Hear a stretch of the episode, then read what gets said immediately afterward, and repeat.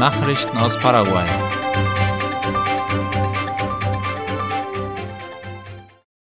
Mario Abdo hat sich in Taiwan mit paraguayischen Studenten getroffen. Staatsoberhaupt Mario Abdo Benitez traf sich am Samstag mit jungen Paraguayern zusammen, die dank der angebotenen Stipendien von der Regierung der Republik China auf Taiwan dort studieren. Darüber berichtet die staatliche Nachrichtenagentur IP Paraguay.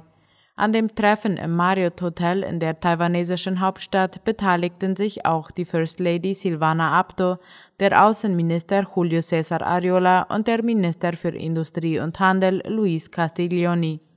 Derzeit studieren rund 400 Paraguayer mit Stipendien von Taiwan, darunter auch Studenten der Polytechnischen Universität Paraguay-Taiwan UPTP. Schwere Regenfälle in Amambay hinterlassen 800 Obdachlose.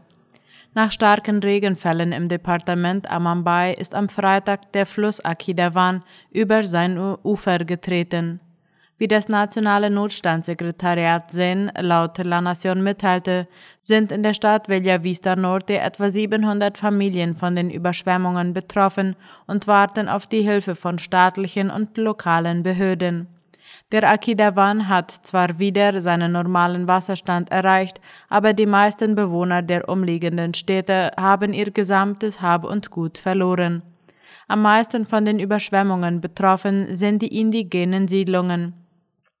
Das Notstaatssekretariat gab in den sozialen Netzwerken bekannt, dass die Opfer mit Matratzen und Lebensmitteln versorgt werden. Die Unterstützung werde mit der Spezialeinheit FETC und lokalen Behörden koordiniert, hieß es von Seiten der SEN. Die jüngsten Regenfälle haben den Akida-Warnfluss zum Überlaufen gebracht, insbesondere in der Stadt Bella Vista Norte im Departement Amambay. Fern- und Nebenstraßen wurden überflutet und einige Abschnitte sogar gesperrt. Die Truppen der FETC überflogen Gebiete, die als besonders kritisch eingestuft werden, und retteten so Menschen, die von den Fluten eingeschlossen waren. Bisher gebe es keine Berichte über Todesopfer oder vermisste Personen, sagte die Ministerin des Notstandssekretariats Gladys Sunil Davoria. Das Ministerium für öffentliche Bauten und Kommunikation MEOPC arbeitet unterdessen an der Reparatur von Straßen und Brückenschäden. Die Brücke über den Akidawan bei Kilometer 520 der Fernstraße 8 war durch den Regen beschädigt. Das MEOPC meldete gestern, dass die Brücke erneut für jeglichen Verkehr passierbar ist. Die Brücke verbindet die Stadt Coronel Vogado mit der Stadt Bella Vista Norte.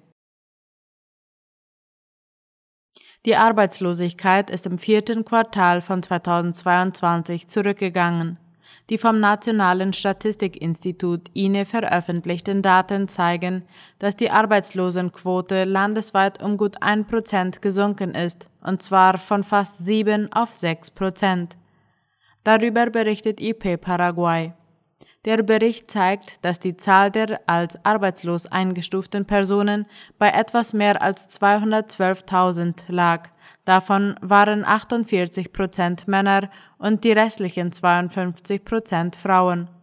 Die Arbeitslosigkeit betraf außerdem vor allem die städtischen Gebiete, das heißt sieben von zehn arbeitslosen Personen stammten aus den Städten.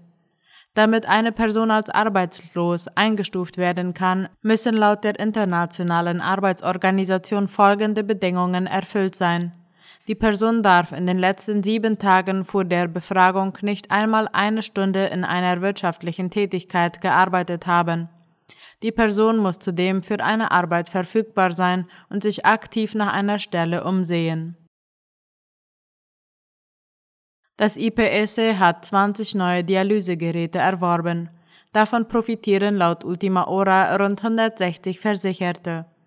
Bisher war das Fürsorgeinstitut aufgrund unzureichender Maschinen gezwungen, die Dienstleistungen an ein anderes Unternehmen abzugeben, um den Bedarf zu decken. Die Geräte befinden sich im Zentralkrankenhaus des IPS und werden nach ihrer Installation in Betrieb genommen. Mit den neuen Dialyseapparaten erfüllt das IPS seinen Auftrag, allen Beitragszahlern eine hochwertige und moderne Versorgung zu bieten. Die durchschnittlichen Kosten für eine Dialyse im privaten Sektor betragen 900.000 Guaraníes. Nephrologische Patienten, von denen viele auf eine Organspende warten, müssen etwa dreimal pro Woche zur Dialyse, was es vielen unmöglich macht, zu arbeiten. Die Kosten für den Transport, die Verpflegung und die Begleitung durch eine Person stellen für die Patienten und ihre Familien eine große Belastung dar. Eine Dezentralisierung der Dienste auf abgelegene Kliniken und andere Abteilungen könnte eine Erleichterung für die Patienten bedeuten.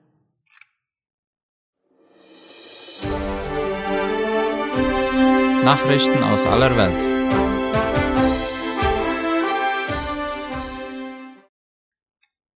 Viele Tote in Brasilien nach Unwettern.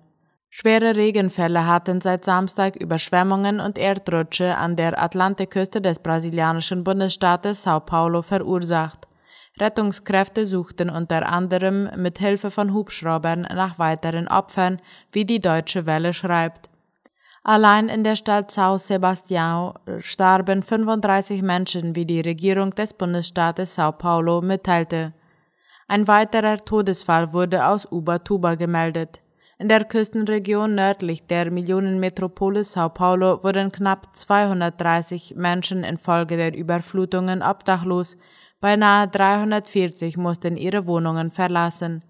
Zur Zahl der Vermissten machten die Behörden zunächst keine Angaben. Laut der Stadtverwaltung fielen in São Sebastian innerhalb von 24 Stunden 60 Zentimeter Regen. Das entspricht der doppelten Menge, die üblicherweise in einem ganzen Monat fällt.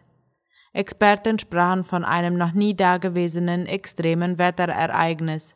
Für die Region sind weitere heftige Regenfälle angekündigt, was die Rettungsarbeiten zusätzlich erschweren würde.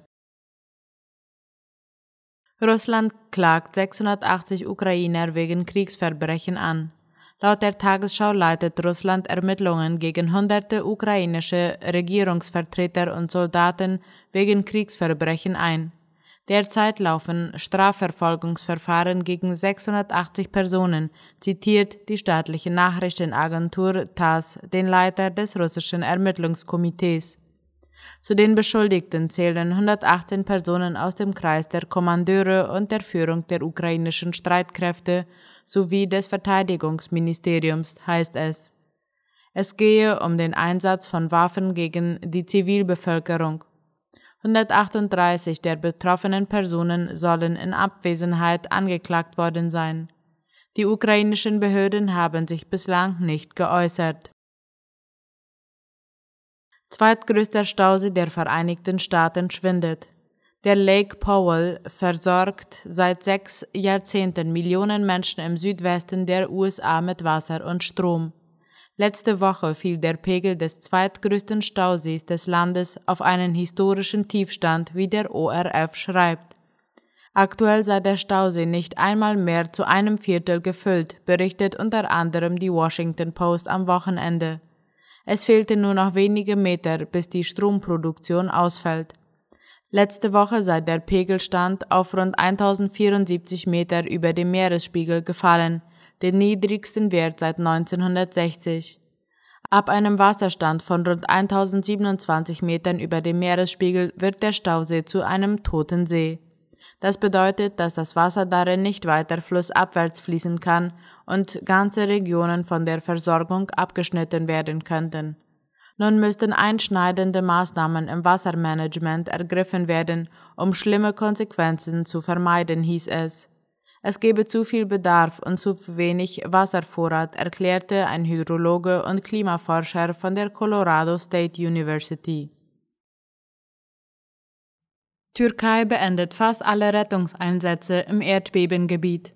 Der türkische Katastrophenschutz teilte laut der deutschen Welle mit, dass Rettungsteams nur noch in den zwei Provinzen Hatay und Karamanmaras einzusetzen. Such- und Rettungsteams in der Türkei hatten zuletzt keine Überlebenden mehr gefunden. Laut dem Chef des türkischen Katastrophenschutzes beendete die Behörde nun ihre Einsätze in fast allen der elf betroffenen Provinzen der Türkei. Lediglich an rund 40 Gebäuden in den Provinzen Karamanmaras und Hatay, nahe dem Epizentrum des Bebens, laufe die Suche nach möglichen Überlebenden weiter, so der Chef des Katastrophenschutzes. Tausende Menschen werden nach dem Beben in der Türkei und in Syrien noch immer vermisst. Ihre Überlebenschancen sind angesichts niedriger Temperaturen und der fortschreitenden Zeit verschwindend gering. Iran dementiert Bericht über hoch angereichertes Uran. Der Iran hat einen US-Medienbericht über eine erhöhte Urananreicherung im Rahmen seines umstrittenen Atomprogramms zurückgewiesen. Die Islamische Republik habe kein Uran mit einem Reinheitsgrad von mehr als 60 Prozent angereichert, sagt der Sprecher der Nationalen Atomenergiebehörde heute laute im ORF. Zuvor hatte die US-Nachrichtenagentur Bloomberg unter Berufung auf Diplomaten berichtet, dass das Land Uran auf 84 Prozent angereichert haben soll. Für Atombomben wird angereichertes Uran von gut 90 Prozent benötigt. Die Internationale Atomenergiebehörde IAEA e mit Sitz in Wien schrieb dazu auf Twitter, sie habe Kenntnis über solche Berichte. Auf die Vorwürfe ging die Behörde nicht näher ein. Soweit die Mittagsnachrichten heute am Montag. Auf Wiederhören.